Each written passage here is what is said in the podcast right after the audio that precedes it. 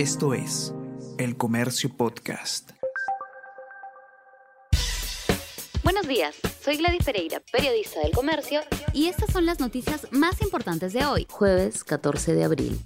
Migraciones aceptó pago por 77 mil pasaportes sin tener stock. La Contraloría General de la República precisó que la Superintendencia Nacional de Migraciones carecía de documentos suficientes y que no tomó las medidas para evitar el desabastecimiento. Pese a la falta de stock, cobró a 77 mil ciudadanos los 98 soles por el trámite de renovación y el documento. La atención sigue centrada en las personas con viajes dentro de 24 a 48 horas. Las citas más cercanas para tramitarlos en Lima son en noviembre reafirman que Castillo presionó por ascensos usando su celular. El excomandante general del ejército, José Vizcarra Álvarez, ratificó ante la Comisión de Fiscalización y Contraloría del Congreso que el presidente de la República, Pedro Castillo, y funcionarios del gobierno lo presionaron para que ascienda a un grupo de oficiales de dicha Fuerza Armada no se han iniciado tareas de refuerzo en Cuela pese a contar con partida. En febrero se transfirieron 140 mil soles para adquirir y colocar mallas y apuntalar zonas de riesgo en la fortaleza de Cuela, pero no se utilizaron. El gobernador regional de Amazonas, Oscar Altamirano, advirtió que tras los derrumbes registrados existen otros 11 puntos débiles en la fortaleza que podrían sufrir deslizamientos.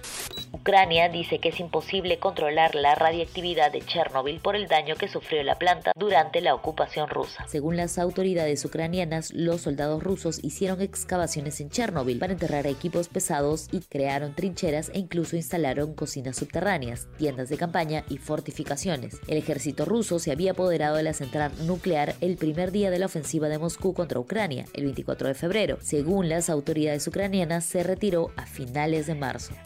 Colo Colo venció 2 a 1 a Alianza Lima por la Copa Comebol Libertadores. Por la segunda fecha de la fase de grupos de la Copa Libertadores, Alianza Lima perdió ante Colo Colo en Chile por 2 goles a 1. Colo Colo logró la victoria con goles del delantero argentino Juan Martín Lucero los 27 minutos y el volante Esteban Pavés a los 57, mientras que Alianza Lima descontó por medio del paraguayo Edgar Benítez. Alianza recibirá en la próxima fecha a Fortaleza por la jornada 3 de la Copa Libertadores.